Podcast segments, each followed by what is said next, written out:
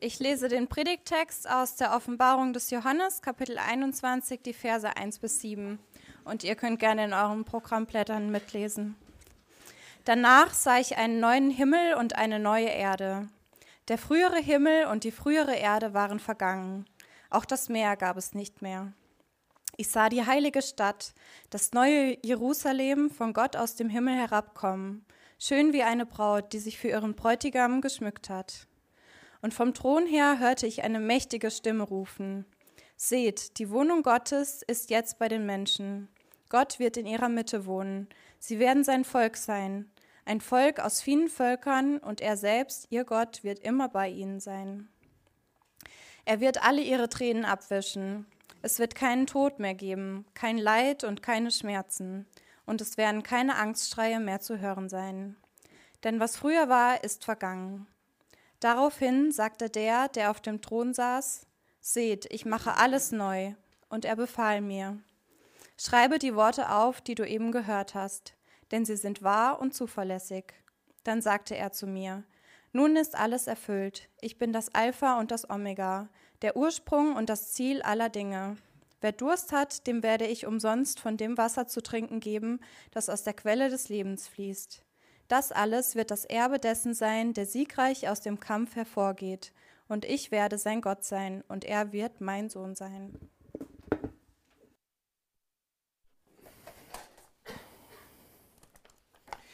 Ja, wunderschönen guten Morgen, Christoph Funk. Für diejenigen, die mich nicht kennen, ich bin Pastor bei Erlebt und ich freue mich wirklich, äh, über diesen Pe äh, Text heute predigen zu dürfen. Das ist nur ein Ausschnitt. Der Text geht noch länger. Also wenn ihr das nachlesen wollt in eurer Bibel, kann ich nur sehr empfehlen. Offenbarung Kapitel 21 und 22. Das ist echt äh, sehr cool. Ein bisschen ungewohnt vielleicht, wenn man andere Bibelstellen gewohnt ist, so von den Bilden, Bildern, die dort sind, aber wirklich ein genialer Text. Aber wie immer, Gottes Wort und äh, das ist nicht einfach irgendeine Methode, die wir anwenden können, damit wir das verstehen, sondern wir brauchen ihn und ich möchte deswegen zu Anfang mit uns beten, damit er zu uns spricht und ich auch keinen Mist erzähle hier. Jesus, ich danke dir dafür, dass äh, wir dein Wort haben und ich danke dir auch, dass ähm, ja, du das nicht irgendwie so verschlüsselt hast, dass wir es nicht verstehen können, aber dass es zu unserem Herz spricht, dass es uns verändert, ähm, dass es uns wirklich ausrichtet auf dich, dass es dein Handeln und das erbitte ich. Dass wenn ich jetzt ähm, was über diesen Text sage, äh, wenn wir zuhören, dass du uns diese Aufmerksamkeit, diese Sensibilität für dich und dein Reden gibst. Ich danke dir dafür, dass du da bist und dass wir dich kennen dürfen und dass du unserem Leben Hoffnung geben willst. Amen. Äh, stellt euch mal zwei Menschen vor, beide ähm, haben denselben Job oder treten denselben Job an, kriegen also so ein Jobangebot. Ähm, gleicher Platz, wo sie arbeiten werden, gleichen Arbeitsbedingungen, dieselben Arbeitskollegen, also alles gleich. Beide müssen 80 Stunden die Woche arbeiten und ihr Job ist brutal langweilig. Es gibt keinen Urlaub und ihr Wochenende bei 80 Stunden besteht so plus minus aus einem halben freien Tag. Das ist ihr, ihr Job-Assignment. Und dann ähm, wird der ersten Person versprochen, also, wenn du das machst, wirst du am Ende des Jahres 20.000 Euro dafür bekommen. Der zweiten Person wird aber versprochen, wenn du diesen Job machst, genau das gleiche, wirst du am Ende des Jahres 15 Millionen Euro bekommen. Beide gehen zu derselben Arbeit, aber ich garantiere euch, sie werden völlig unterschiedlich auf ihre gleich schwierigen Arbeitsbedingungen reagieren. Die erste Person wird nach drei Wochen sagen, ich halte das nicht mehr aus, das ist zu viel und zu hart für mich, ich kündige, ich suche mir was anderes, ich, was weiß ich, gehe sonst wohin. Das ist nicht meine Arbeit. Die zweite Person wird sagen, ach komm, was soll's, so ein Jahr, das hält man schon durch, komm, woanders ist auch nicht besser, kein Problem. Warum reagieren die so unterschiedlich auf diesen Job, auf die exakt gleichen Bedingungen? Weil ihre Hoffnung, ihr Verhalten im Hier und Jetzt entscheidend bestimmt. Ihre Reaktion auf die gleichen Umstände, die nicht einfach sind, werden entscheidend davon bestimmt und geprägt, auf was sie realistisch in der Zukunft hoffen können. Und das ist typisch für uns Menschen. Wir sind so verdrahtet, dass unsere Gegenwart, wie wir uns hier und jetzt benehmen, worauf wir Wert legen, worauf wir hinarbeiten, bestimmt wird von dem, worauf wir in der Zukunft hoffen. Ich hatte gestern für mich, ich habe es noch nicht ganz verarbeitet, ich war gestern im Zug von Hamburg nach äh, Potsdam zurückgefahren äh, und ich weiß nicht, wer von euch gerne Zug fährt am Wochenende. Ähm, das ist interessant. Man ist ja, im, wenn man nicht reserviert hat, immer in diesem äh, Kampf, so eine Art Dschungelkampf, wer kriegt einen Sitzplatz, ja, wenn der Zug überfüllt ist. Und ich hatte das Glück, in einem Abteil zu landen, wo ich einen Sitzplatz hatte und hatte mich schon gefreut, war super, sind äh, kaum andere da. Und dann kamen die anderen.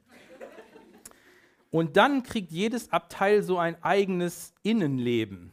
Also wenn man, wenn wir als Familie in so ein Abteil kommen will mit unseren Kindern, wäre das wie bei Portalino.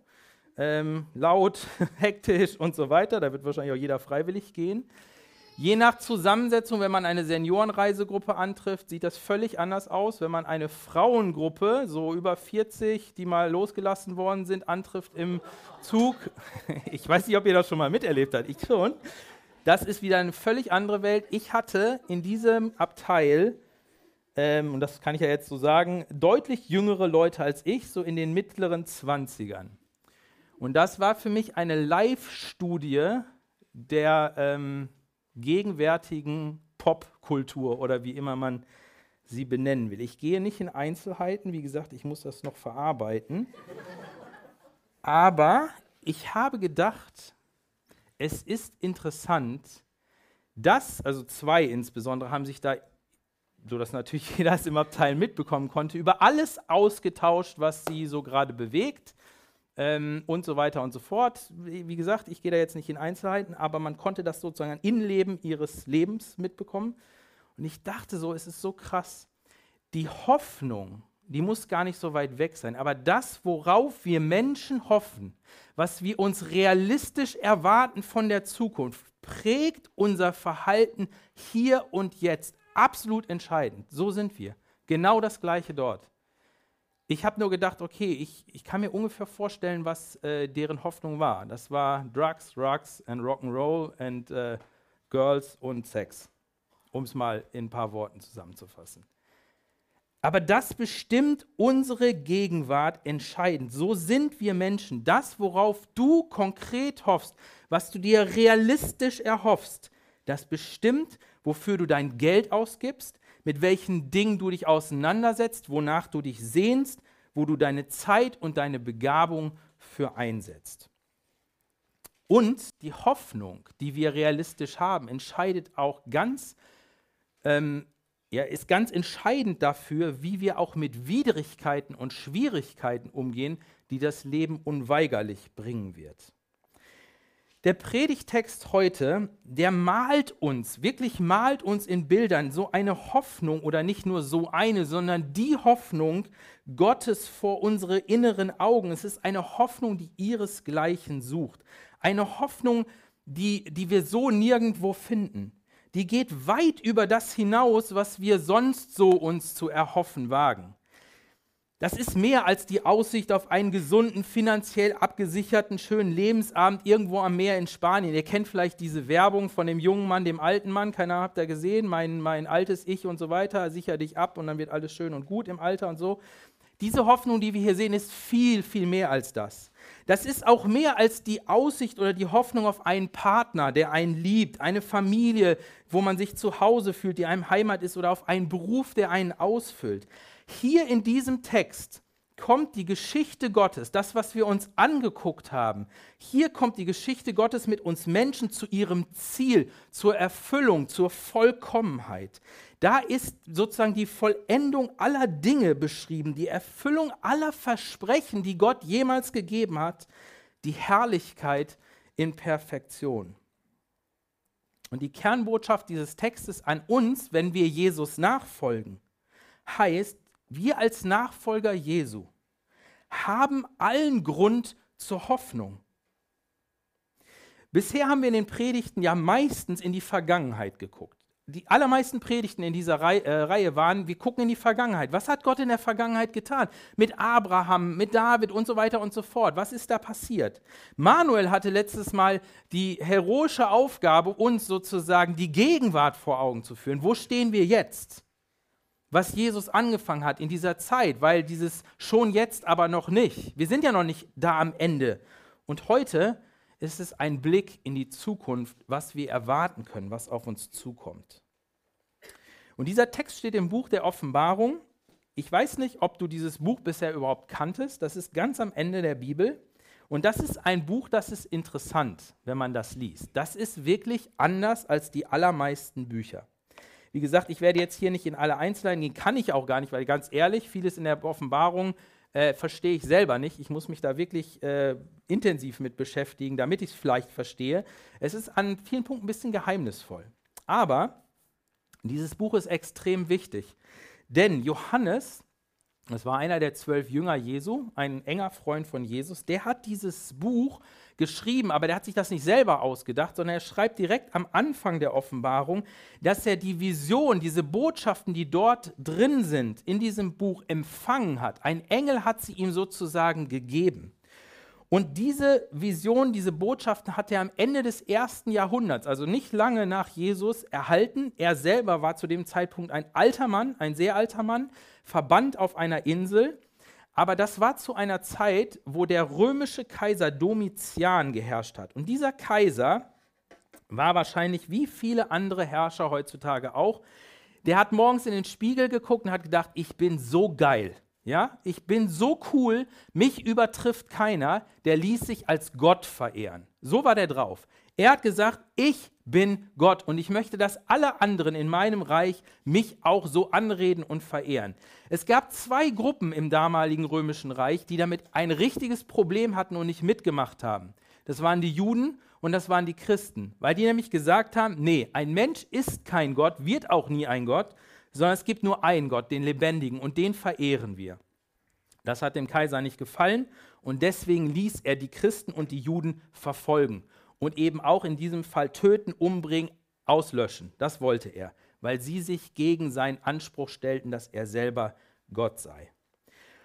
Und Johannes schreibt diese Offenbarung unter anderem deshalb, um dieser Gruppe von Christen Mut zu machen und zu sagen, seht ihr, Leute, auch wenn ihr jetzt verfolgt werdet, auch wenn ich euer Glaube alles kosten kann, das ist, was euch erwartet.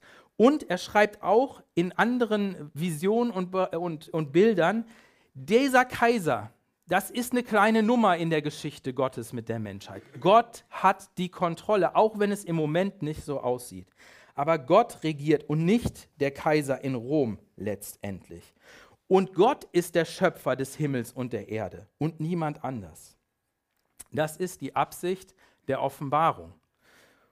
Und diese Botschaft galt natürlich damals zuerst diesen Christen, die dort verfolgt wurden. Aber wie immer in der Bibel gilt die Botschaft Gottes, das Wort Gottes weit darüber hinaus und dementsprechend auch für uns. Die Botschaft der Offenbarung ist für uns genauso entscheidend und wichtig. Und das ist Grund genug, dass wir uns diesen Text jetzt mal zusammen ein bisschen genauer angucken. Nehmt ihn euch ruhig vor, legt ihn vor euch. Äh, das hilft immer wenn man da durchgeht. Drei Fragen möchte ich äh, mit uns zusammen stellen und hoffentlich auch beantworten. Was ist diese Hoffnung? Also worin besteht eigentlich die Hoffnung, die wir haben? Warum ist diese Hoffnung sicher und wie kann diese Hoffnung auch zu meiner Hoffnung werden? Also, was ist diese Hoffnung? Worauf können wir hoffen? Was kommt auf uns zu? Das erste ist, was Johannes hier sagt in diesen Versen, wir werden Teil einer neuen Schöpfung sein. Im Vers 1 von Kapitel 21 heißt es, danach sah ich einen neuen Himmel und eine neue Erde. Der frühere Himmel und die frühere Erde waren vergangen, auch das Meer gab es nicht mehr. Mit Himmel ist hier nicht der Himmel Gottes gemeint, sondern Himmel und Erde im Sinne der Schöpfung. Mit anderen Worten, es wird eine neue Schöpfung sein. Das Alte ist vergangen, das Neu ist, etwas Neues ist geworden. Ich weiß nicht, wer von euch zuletzt mal irgendwo in der wunderschönen Natur Urlaub gemacht hat. Wer war schon mal in den Bergen und liebt die Berge? Ist das nicht genial, auf so einem, keine Ahnung, Gipfel zu stehen, vielleicht so keiner rechts und links neben einem, man denkt, man wäre ganz allein. Dann hat man die Sicht schlechthin und guckt über diese gewaltigen Bergmassive. Oder am Meer zu stehen bei so einem Sonnenuntergang, der sich formt. Oder wer von euch war schon mal am Grand Canyon? Okay. Okay, ihr wart noch nicht da, wie auch immer. Das ist so krass, wenn man da steht. Man, man steht da und ich sage jetzt mal, selbst wenn man kein Christ ist, man kommt in eine Haltung der Anbetung. Das ist erstaunlich. Das ist die jetzige Schöpfung. Wenn die jetzige Schöpfung so genial in Teilen ist, uns zu unserem Äußersten sozusagen an Erstaunen und Bewunderung bringt, wie viel mehr die neue Schöpfung Gottes. Der wird es ja nicht schlechter machen. Der wird sich übertrumpfen, übertreffen. Das, was noch nie da gewesen ist, wird werden. Da wird man nicht sitzen, die alten Polaroid-Fotos oder das Handy mit den Fotos, was auch immer ihr noch habt oder benutzt, rausholen und sagen, ach, war das damals schön, ach, früher war alles besser. Nie im Leben wird man das sagen. Sondern wir da sein und sagen, es gibt nichts Besseres. Es ist herrlich, es ist unübertrefflich. Das wird das Neue sein. Das Alte wird weit überragt werden von dem Neuen. Und das Neue ist keine Renovation des Bestehenden. Es gibt Anlehnung, Erde, Himmel, es gibt Dinge, die, die ähnlich sein werden, aber es ist im Grunde, im Kern etwas komplett Neues. Das ist nicht wie so ein Facelift von einem auslaufenden Automodell, wo sich die Hersteller dachten, ach komm, wir holen die Verkaufszahlen noch mal ein bisschen, wollen wir in die Höhe schnell lassen. Wir tun das noch ein bisschen, neue Scheinwerfer und so weiter. Nein, das ist etwas komplett Neues. Wir werden Teil einer neuen Schöpfung sein. Das Zweite ist, wir werden zu Gott passen. Vers 2 heißt es, ich sah die heilige Stadt, das neue Jerusalem von Gott aus dem Himmel herabkommen, schön wie eine Braut, die sich für ihren Bräutigam geschmückt hat. Das neue Jerusalem bzw. die heilige Stadt, die hier als geschmückte Braut, als Braut Jesu bezeichnet sind, das sind alles Bilder, die wir schon in der Bibel vorher finden, im Neuen Testament. Das ist nicht was, was ganz Neues, was Johannes sich da, da ausgedacht hat, sondern es knüpft sozusagen an all das an, was vorher schon da ist. Und damit wird schon deutlich, da kommt alles zusammen. Alles kommt zusammen, was Gott bisher getan hat, in Vollkommenheit. Aber was ist damit gemeint mit dem neuen Jerusalem, mit der heiligen Stadt? Wenn hier von dem Jerusalem gesprochen wird, dann geht es dabei nicht in erster Linie um die Häuser und Straßen und Einrichtungen oder so, so wie wir uns das vielleicht vorstellen, sondern es geht in erster Linie um die Bewohner dieser Stadt. Das ist so, wie wenn man sagt, ganz Berlin war gestern auf den Beinen. Dann ist nicht gemeint, die Häuser sind da drum gelaufen oder irgendwas, sondern die Bewohner, die Menschen von Berlin waren unterwegs. Und was Johannes hier mit der heiligen Stadt dem neuen Jerusalem und der Braut beschreibt, ist nichts anderes als das, was wir in unserer Reihe immer wieder gehört haben, Gottes Volk an Gottes Ort. Gottes Volk an Gottes Ort, in Vollkommenheit, in Herrlichkeit, in Perfektion. Es sind die von Christus berufenen, erwählten, erkauften, geheiligten und mit seiner Gerechtigkeit und Herrlichkeit geschmückten Menschen, geschmückt wie eine Braut für ihren Bräutigam in Gerechtigkeit und Herrlichkeit mit der Gerechtigkeit und Herrlichkeit Jesu Christi. Und dann sind wir da nicht mehr gerecht und Sünder zugleich, so wie jetzt noch. Dann wird die Herrlichkeit der Kinder Gottes komplett offenbar sein. Da ist nichts mehr verborgen dann widerspiegeln wir die Heiligkeit und die Herrlichkeit unseres Schöpfers, unseres Gottes. Dann passen wir zu 100 Prozent zu Gott. Dann werden wir ihm, dem Sohn, heilig und ähnlich sein. Wir werden ihm gleich sein. Wir werden so sein wie er. Wir werden Teil einer neuen Schöpfung und wir werden zu Gott passen. Das sind die beiden Punkte, aber es geht noch weiter. Wir werden völlig neue Lebensbedingungen haben. Da heißt es, seht, die Wohnung Gottes ist jetzt bei den Menschen. Gott wird in ihrer Mitte wohnen, sie werden sein Volk sein, ein Volk aus vielen Völkern, und er selbst, ihr Gott, wird immer bei ihnen sein. Er wird alle ihre Tränen abwischen, es wird keinen Tod mehr geben, kein Leid und keine Schmerzen, und es werden keine Angstschreie mehr zu hören sein, denn was früher war, ist vergangen. Gottes Volk an Gottes Ort unter seiner Herrschaft, unter seinem Segen. Das ist das, was hier beschrieben wird. Das ist der Zustand, wenn Gott in Vollkommenheit herrscht. Stell dir das mal vor. Gott bei den Menschen, im Zentrum, direkt, für immer und jederzeit. Keine Distanz, kein Gefühl von Ferne, Unmittelbarkeit. Gott direkt, du und Gott unmittelbar. Das ist das, was hier beschrieben wird. Gott wird in ihrer Mitte wohnen. Wir werden direkten Zugang zu ihm haben. Du wirst Teil eines weltweiten, aus allen Zeiten und Epochen erkauften multikulturellen Volk sein. Es werden Cottbus-Fans und Babelsberg-Fans zusammen vereint im Himmel sein. Unglaublich, aber wahr.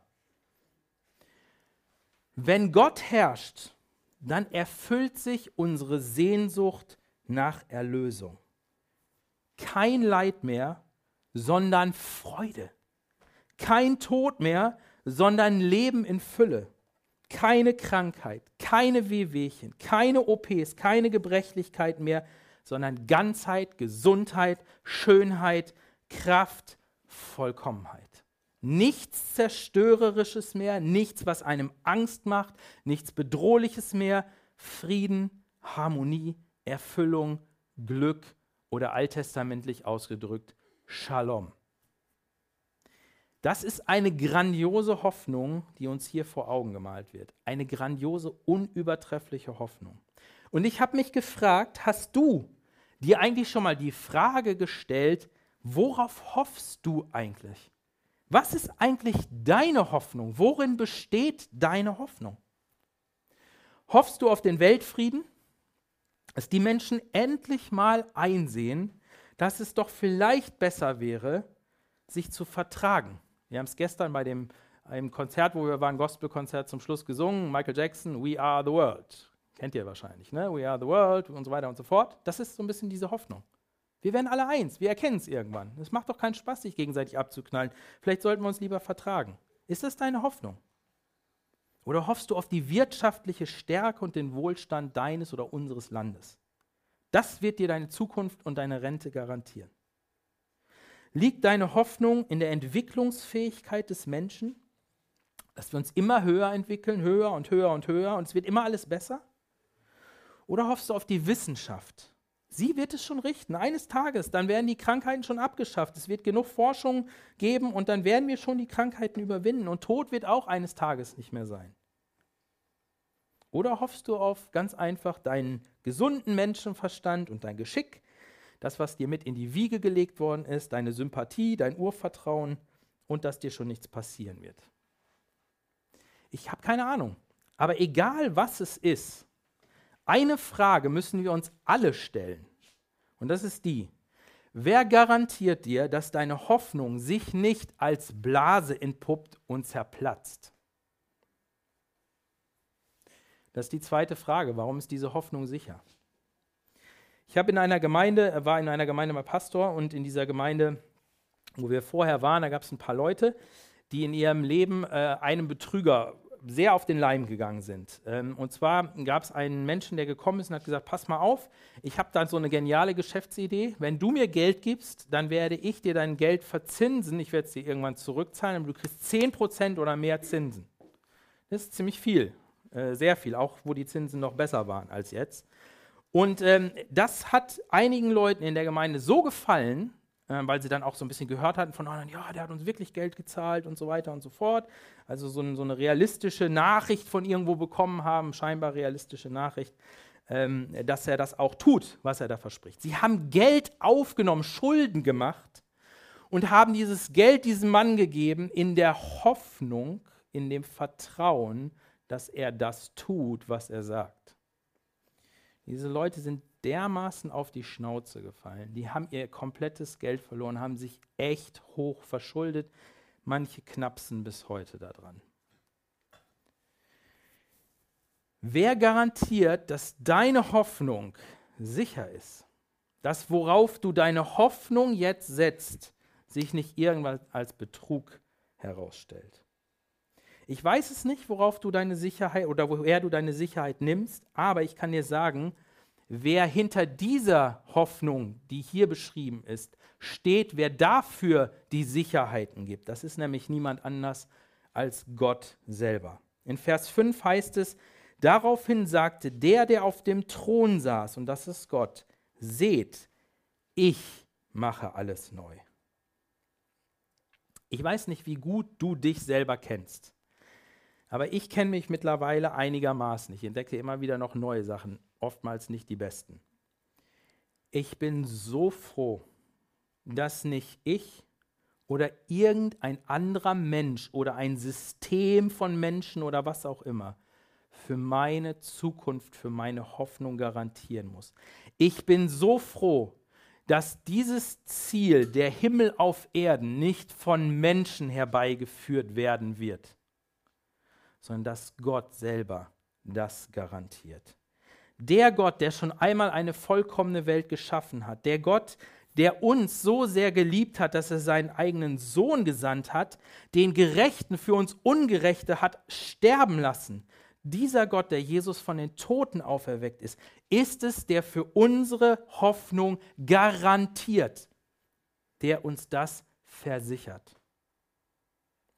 Und er sagt uns, das wird kommen, definitiv. Das wird uns erwarten. Als wenn allein diese Aussage Gottes nicht schon reichen würde, gibt es noch etwas. Denn Gott sagt in diesem Zusammenhang Johannes, ein paar Verse weiter, und er befahl mir, also Johannes, schreibe die Worte auf, die du eben gehört hast, denn sie sind wahr und sie sind zuverlässig. Seht ihr, ich stelle mir das so vor, Johannes hat diese Vision da gekriegt mit dem Engel und so weiter. Und das war jetzt nicht alltäglich für den.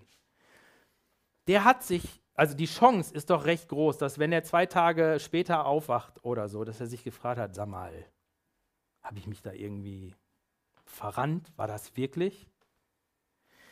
Gott sagt ihm hier, das, was du da gehört und gesehen hast, das sind nicht irgendwelche Bilder, die da durch deinen Kopf gehuscht sind, Sachen, die dir gerade eingefallen sind, äh, schöne Erinnerungen oder so, das sind nicht irgendwelche zufälligen, vielleicht etwas wilden Verknüpfungen oder Verschaltungen deiner Synapsen im Gehirn, sondern das sind Worte, die sind wahr und die sind zuverlässig und das bedeutet, du kannst dich darauf verlassen. Ich, der Auferstandene, Jesus, der Anfang und das Ende und das Ziel von allem, der seine Versprechen von Anfang der Menschheitsgeschichte gegeben hat und sie alle erfüllt hat, ich verbürge mich dafür. Das ist das, was Gott sagt. Er gibt uns die Sicherheit, dass das eintrifft und dass das stimmt und dass es kommt. Und dass wir darauf realistisch hoffen dürfen. Ich muss euch ja etwas gestehen. Ähm, ich habe mich schon vor zwei Wochen mit diesem Text beschäftigt und seitdem hat er mich auch ein bisschen begleitet. Und ich merke bei mir, dass ähm, diese Hoffnung, die dort beschrieben wird, mir oft in meinem Alltag dermaßen fremd ist und so weit weg wirkt, dass ich mich manchmal über mich selber erschrecke. Wenn ich hier durch Potsdam fahre ähm, oder auch woanders, moderne Technik, Handy, Computer, wie auch immer und so mit Leuten kommuniziere, ich einkaufen gehe, ich die Werbung rechts und links überall sehe, ich die Menschen hier sehe, schöne Häuser, schöne Autos, tolle Schlösser, Potsdam hat viel Geld, all das so wahrnehme, dann merke ich plötzlich, das ist mein Jerusalem. Das ist meine Realität und diese Realität die malt mir quasi diesen Horizont, wo ich denke, ja, das ist jetzt das Reale. Und ich merke, wie sich aus dieser Realität meine Hoffnung so oft generiert die tagtäglichen Versprechen über einen, eine bessere Zukunft, vielleicht eine nahe bessere Zukunft, weil die Leute ja alle verkaufen wollen, das darf nicht erst in, beim St. Nimmerleinstag sein, sagen, hier, du musst direkt kaufen und schnell, aber dann wird dein Morgen besser. Wenn du das Handy hast, dann kannst du morgen viel, viel besser kommunizieren. Wenn du den Fernseher hast, dann hast du Zugang zu den Medien dieser Welt, Unterhaltung steht dir frei. Wenn du dieses Auto fährst, fährst du schneller und besser und mehr Leute mögen dich und so weiter und so fort. Es ist immer ein Versprechen, dein Morgen, dein Übermorgen, deine Rente wird besser werden. Und ich merke, das formt meine Hoffnung so oft. Das beschäftigt mich manchmal so sehr, dass ich in meiner Gegenwart mein Verhalten dementsprechend darauf einstelle. Ich kaufe diese Versprechen. Ich denke, sie sind wahr und zuverlässig, obwohl ich eigentlich besser wissen müsste, stimmt sowieso nicht. Und das merke ich dann oft auch. Wenn ich mich darauf einlasse, merke ich, diese Versprechen halten nicht, was sie dir oft versprochen haben. Und ich habe mir deswegen die Frage gestellt, wie kann diese Hoffnung, die Gott uns hier vor Augen malt, zu unserer, zu meiner Hoffnung werden, so dass sie real wird für mich, dass sie mich beeinflusst, mein Hier und Jetzt beeinflusst, nicht so ewig weit weg ist. Und das ist die dritte Frage, wie kann das meine Hoffnung werden? Ich habe euch was mitgebracht. Ich hoffe, ihr könnt das äh, sehen. Oh oh. Also ich sage es euch auch. Getränke. Einmal Kaffee. Wer von euch eine Tasse Kaffee haben will, 5 Euro. Dann ein Glas Cola, wer das lieber haben will, auch 5 Euro. Und Wasser umsonst. Könnt ihr sehen, oder? Und sonst stellt es euch vor, ihr wisst ja alle, wie Cola, Wasser und Kaffee aussieht. Genau. Wie kann das meine Hoffnung werden? Stellt euch mal für einen Moment vor, ihr seid im Hochsommer unterwegs wandern. Keine Ahnung, ob ihr das gerne macht, stellt es euch trotzdem mal vor. Oder irgendeinen Marathon gelaufen oder irgendwie so. Dummerweise habt ihr kein Proviant mit und auch nichts zu trinken. Und ihr kommt an, ihr seid fertig, ihr seid matt, ihr könnt nicht mehr.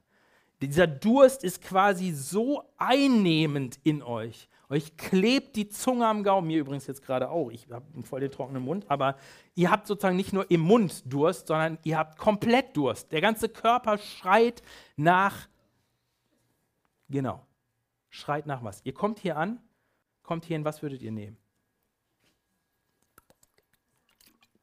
Dankeschön, Wasser, genau, Wasser. Ihr habt nichts dabei, alles andere kostet richtig viel Geld. Und trinkt mal, wenn ihr richtig Durst habt, eine Tasse Kaffee. das macht ihr nicht noch, macht ihr kein zweites Mal. Das macht keinen Spaß, überhaupt nicht. Und Cola, gut, das weiß ich, da werden jetzt manche von euch denken, oh, so eine eisgekühlte Cola, wäre nicht schlecht, ziehe ich dem vor. Ihr hattet noch nicht wirklich Durst. Definitiv nicht. Wenn man brutal Durst hat, dann zieht man das Einfachste vor, nämlich das Wasser. Gott sagt hier in Vers 6, wer Durst hat, dem werde ich umsonst von dem Wasser zu trinken geben, das aus der Quelle des Lebens fließt. Und das sind die Worte Jesu. Die gab es schon vorher mal im Neuen Testament. Die hat er schon mal gesagt, im Johannesevangelium. Und sie beschreiben eigentlich diesen ersten Schritt, wie die Hoffnung zu meiner Hoffnung werden kann. Spüre deinen Durst. Spüre deinen Durst. Was bietet Gott denn hier an? Er bietet Wasser an. Das Element des Lebens. Ohne Wasser geht gar nichts. Etwas, das wir alle brauchen, dummerweise in unserer Kultur, das heißt dummerweise, dankbarerweise, wir vermissen es nicht, wir haben es im Überfluss. Aber einmal in einer Kultur gewesen sein, wo Wasserknappheit ist, weiß man sofort, was dieses kühle Nass wert ist, wie sehr wir das brauchen. Aber wisst ihr was? Ich glaube, um mal im Bild zu sprechen, warum uns das Angebot Gottes oft so wertlos erscheint, für so langweilig, wir es für so langweilig und so unreal halten, diese Hoffnung, die er uns gibt, das liegt oft daran, weil wir unseren Durst nicht wirklich spüren. Und wir ziehen dem Wasser Gottes die scheinbar so prickelnden Getränke vor. Kaffee, Energy Drinks, Alkohol, Süßgetränke, die alle für unterschiedliche Arten von Leben jetzt mal in diesem Bild stehen. Aber das Wasser, das so normal, so unscheinbar, so langweilig ist, das lassen wir stehen. Mit anderen Worten, uns geht's gut und wir meinen, unsere Zukunft selber gestalten zu können. Warum dann Wasser aus Gottes Quelle? Wenn man doch einen Latte, Frappe, Machi, Kachi, Vanille, so und so haben kann. Da brauche ich kein Wasser. Warum auf die Ewigkeit schauen, wenn das hier und jetzt doch gar nicht so schlecht ist? Und das ist unser Problem. Wir spüren unseren Durst nicht. Es ist nicht so, dass wir keinen Durst haben, dass der Durst nicht da ist. Unsere, unsere Existenz schreit nach diesem Wasser aber wir spüren ihn nicht. weil wir ihn übertünchen mit so vielen anderen Getränken, wo wir meinen, sie würden unseren Durst löschen. Aber wie kann ich denn meinen Durst spüren? Wie kann ich das denn machen, dass ich den besser spüre? Und seht ihr, das ist gar nicht so einfach zu beantworten. Da gibt es nicht so drei Schritte zum Erfolg. Mach das, mach das, mach das. Und dann spürst du deinen Durst und dann gehst du zu Jesus und dann ist alles schick. Ich kann euch nur sagen, wie das bei mir gewesen ist, aber auch immer wieder ist, eigentlich tagtäglich. Wenn ich das feststelle, ich kriege da sozusagen die Vision Gottes vor die Augen mal und denke so, wow, wenn ich es mir auf der Zunge zergehen lasse. Gleichzeitig denke ich so, irgendwie, peng, ob es jetzt da steht oder nicht. Also wenn ich diesen Zustand merke und merke, eigentlich müsste mich das doch packen. Ich müsste mich das doch sozusagen richtig ziehen und sagen, ja, Gott, genau, dahin will ich. Wenn ich das merke, dann gehe ich zu Gott. Und dann sage ich ihm, weißt du was, ich merke das gerade, dass mir deine Zukunft, deine Pläne eigentlich völlig egal sind. Und das tut mir leid, das schmerzt mich, aber ich kann das irgendwie nicht ändern in mir.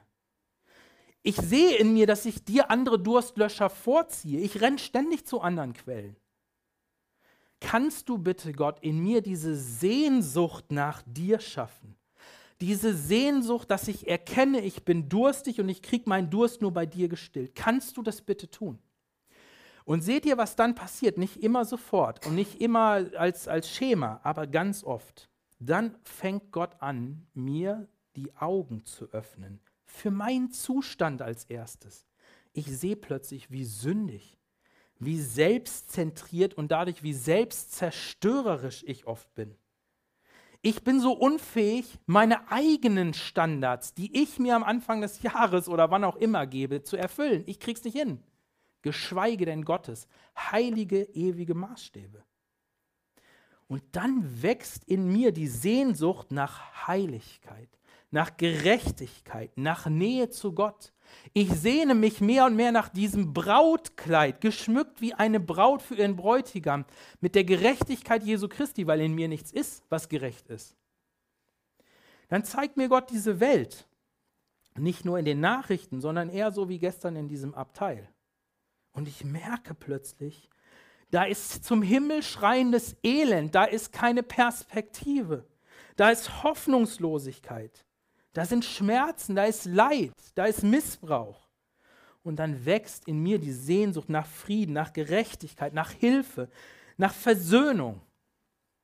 Und dann sehe ich mich älter werdend, langsam sterben. Klingt blöd, aber ist so. Von Anfang an. Wir sterben alle langsam und irgendwann ist es dann endgültig. Aber ich merke in mir, ich will nicht sterben. Ich will das nicht. Ich will leben. Ich merke, ich habe Durst nach Leben, nach Gesundheit, nach Ganzheit, nach Kraft, nach Vollkommenheit. Und dann merke ich, ja Herr, deine Zukunft ist das, was ich brauche, wonach ich mich sehne. Und dann kann ich nur sagen, Gott, verstärke das, verstärke das in mir, dass das wirklich zu meiner Realität, zu meiner Hoffnung wird, auf die hin ich meine Gegenwart ausrichte. Aber es gibt einen weiteren Punkt, der hilft, dass diese Hoffnung zu unserer Hoffnung werden kann. Und das ist Glaube Gott. So einfach. Es heißt hier in Vers 7, dann das alles wird das Erbe dessen sein, der siegreich aus dem Kampf hervorgeht und ich werde sein Gott sein und er wird mein Sohn sein. Oder in anderer Übersetzung heißt, wer überwindet, dem werde ich geben. Und wir lesen das im Johannes auch, der Glaube ist der Sieg, der sozusagen oder der überwunden hat. Und das, was hier gemeint ist mit dem Kampf oder mit dem Überwinden, ist der Glaubenskampf. Der tägliche Kampf, der tägliche Prozess, wo ich im Kleinen und im Großen sagen muss, glaube ich Gott mehr oder glaube ich anderen Stimmen, sei es mir oder der Werbung oder wem auch immer mehr? Wer verspricht mir das? Woran halte ich mich? Woraufhin setze ich meine tatsächliche Aktion? Woraufhin gestalte ich meine Gegenwart? Das ist Glaubenskampf. Wem glaube ich mehr? Aber was ist das Glauben? Ich habe neulich ähm, ich fand das cool, ich fand, das war eine coole er Erklärung, äh, was äh, erlebt in unserer Küche äh, beim äh, Spülmaschine ausräumen. Sehr empfehlenswert, wie gesagt. Ähm, so eine Spülmaschine mal auszuräumen, da kann man manche Analogien entdecken. Wir haben Küchenschränke bei uns in der Küche und das erste Fach, das ist auf meiner Höhe, das geht noch. Da kann ich reingucken und weiß, was drin ist. Das zweite funktioniert nicht mehr. Da komme ich zwar dran, aber ich kann das nicht mehr komplett überblicken. Das dritte brauche ich einen Stuhl oder irgendwas. Äh, deswegen beschränke ich mich meistens auf die ersten zwei und die Süßigkeiten stehen Gott sei Dank auch nicht im dritten Fach. Vielleicht mal ein kleiner Tipp. Also, naja, wie auch immer. Auf jeden Fall, ähm, ich habe das ausgeräumt und wir haben in diesem zweiten Fach in dem einen äh, Schrank Müsli-Schälchen stehen, unterschiedlicher Art. Und ihr wisst das, die stapelt man da rein und die kann man halt dummerweise nicht alle in eins stapeln, wenn die unterschiedlich sind. Die muss man so nach Stapeln sortieren. Und ähm, die Glasschälchen stehen bei uns hinter anderen Schälchen. Ich sehe die also nicht mehr. Als ich das ausgeräumt habe, äh, habe ich mich erkundigt, wo stehen die denn, weil ich sie ja nicht gesehen habe. Und äh, die Auskunft war, sie stehen hinter den anderen Schälchen. Und daraufhin habe ich das Glasschälchen genommen, ich habe mich gereckt und gestreckt und habe es dahinter getan. Und oh Wunder, es passte. Das merkt man ja, wenn man sowas abstellt. Das, da waren schon andere Glasschälchen. Es passte rein. Es passte genau dorthin. Und ich dachte, das ist ein super Bild für Glauben. Ich sehe die Realität nicht oder noch nicht. Und ich muss mich manchmal strecken definitiv. Aber dann tue ich diesen Glaubensschritt auf das hin, was mir eine vertrauenswürdige Autorität, die weiß, wo die Sachen hinkommen, gesagt hat. Und ich tue das Schälchen dorthin und ich merke, es passt, es stimmt. Und so ist das auch mit Gott und uns. Gott sagt uns, das ist das, was auf uns zukommen wird. Es ist herrlich, es erwartet dich. Es ist herrlich für die, die Ja zu mir sagen, die mit mir unterwegs sind. Es ist nicht herrlich für die, die Nein zu mir sagen. Nach ihrer eigenen Wahl. Das lesen wir, wenn wir da weiterlesen. Aber Gott sagt, so wird es sein. Ob du es magst oder nicht, ob du denkst, es ist so, oder ob du sagst, ich würde mein Schächen lieber woanders hinstellen. Es spielt alles keine Rolle. Das kommt auf uns zu. Und Gott sagt aber auch, hey, im Kern, auch wenn du es manchmal nicht spürst, ist es das, wonach du dich sehnst, weil dafür wurdest du geschaffen von mir. Und er sagt auch, du kannst zu mir kommen. Und ich werde deinen Durst stillen. Ich werde dir nicht eine Cola einschenken oder nicht Kaffee einschenken. Aber deinen Durst, den werde ich dir stillen und es wird dich nichts kosten. Aber mich, Gott, wird es alles kosten. Es hat mich alles gekostet. Und wie tust du das? Indem du ihm glaubst, als der vertrauenswürdigen Autorität und sagst, so ist es. Herr, ich glaube dir, auch wenn ich es vielleicht noch nicht spüre. Und ich setze mein Lebensschälchen auf diese Wahrheit dorthin, wo du sagst, wo es hin soll. Und du richtest deine Gegenwart, dein Hier und Jetzt daraufhin aus. Das ist Glaube. Und dann sagt er, er wird mein Sohn sein oder meine Tochter. Sohn ist hier bewusst benutzt, weil das die Analogie zu Jesus Christus ist. Du wirst mit ihm in Ewigkeit zusammen sein. Leute, das ist Hoffnung. Ich weiß, wenn wir hier rausgehen, wirkt die manchmal dermaßen weit weg. Aber ich weiß auch eins, wenn wir als erlebt hier in Potsdam unterwegs sind mit dieser Hoffnung, dann wird das unsere Umgebung revolutionieren. Garantiert. Wir werden anders mit Schwierigkeiten umgehen. Wir werden anders den Leuten begegnen, weil wir wissen, es wird sie alle das erwarten. Und ich wünsche mir das von Herzen für mich selber, aber auch für uns als Gemeinde und für dich, der du vielleicht noch gar nicht glaubst, dass du erkennst, was das für eine lebendige, geniale Hoffnung ist, die Gott uns da gibt. Ich möchte beten.